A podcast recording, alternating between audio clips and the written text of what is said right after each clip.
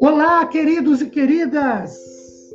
Bom dia a todos vocês, sejam muito bem-vindos a mais uma rápida e dinâmica exposição bíblica através deste podcast, objetivando a edificação de nossas vidas relacionais com o Senhor.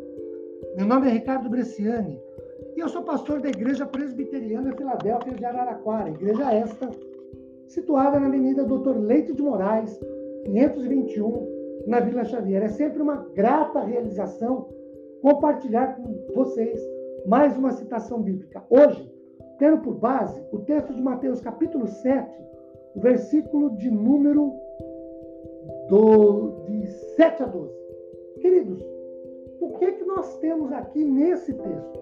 Bem, olhando para ele e lendo na medida da exposição, olhamos para o versículo de número 7.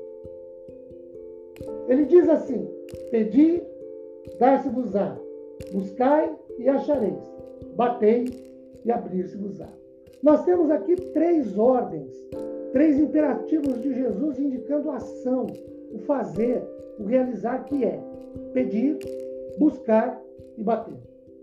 No verso de número 8, pois todo que pede recebe, o que busca encontra, e a quem bate abrir-se-lhe. Nós temos uma palavra de segurança, de certeza, de convicção do Senhor aos nossos corações, pelo fazer, pelo realizar, pelo, pela ação do verso 7 de pedir, buscar e bater, temos uma palavra de segurança, de certeza e convicção que consola e conforta.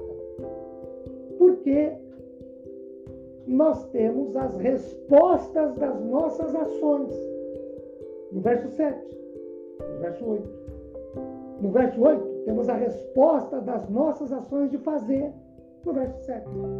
No verso 8, nós temos as respostas do realizar. No verso 7. Quais são as ações, o fazer e o realizar do verso 7? Pedir, buscar e bater. Quais são as certezas? Quais são as seguranças, as convicções que consolam e confortam no verso 8? O texto diz: quem pede, recebe, quem busca, encontra, e quem bate, abrir-se-lhe. Olhando para versículos, os versículos 9 e 10. Qual dentre vós é o homem que, se porventura o filho bater pedindo pão, lhe dará pedra? Ou, se lhe pedir um peixe, lhe dará uma cobra?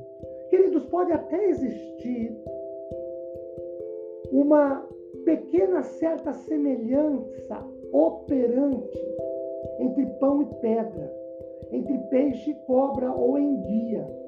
Mas com certeza nenhum pai consegue enganar seu filho com isso. No verso 11, ora, se vós, sendo maus, sabeis dar boas dádivas aos vossos filhos, quanto mais vosso Pai que está nos céus dará boas dádivas, boas coisas aos que lhe pedirem. Jesus fala e afirma da índole, da natureza humana caída, corrompida, ou a inclinação para o erro, para o pecado, quando ele afirma: Vós sois maus. E no verso 12: Tudo quanto, porém, quereis que os homens vos façam, assim fazei-o também a vós, porque esta é a lei dos profetas. No verso 12, nós temos o princípio que deve gerenciar todo o relacionamento humano, ou a regra geral. O que vocês querem que se façam a vocês, façam aos outros. O que nós podemos aprender de tudo isso? Primeiro, que o pedir no verso 7 subentende necessidade, ato humilde de fé e esperança.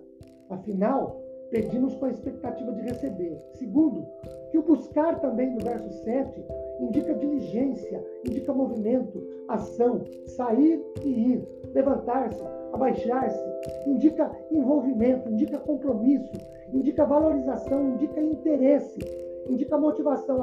Afinal, o que buscamos? Buscamos porque perdemos. Buscamos o que não temos para ser encontrado até ser encontrado.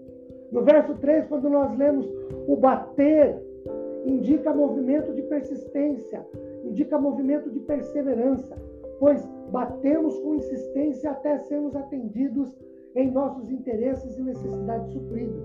Em quarto lugar, aprendemos que existem enormes diferenças entre as respostas e as dádivas divinas e dádivas humanas.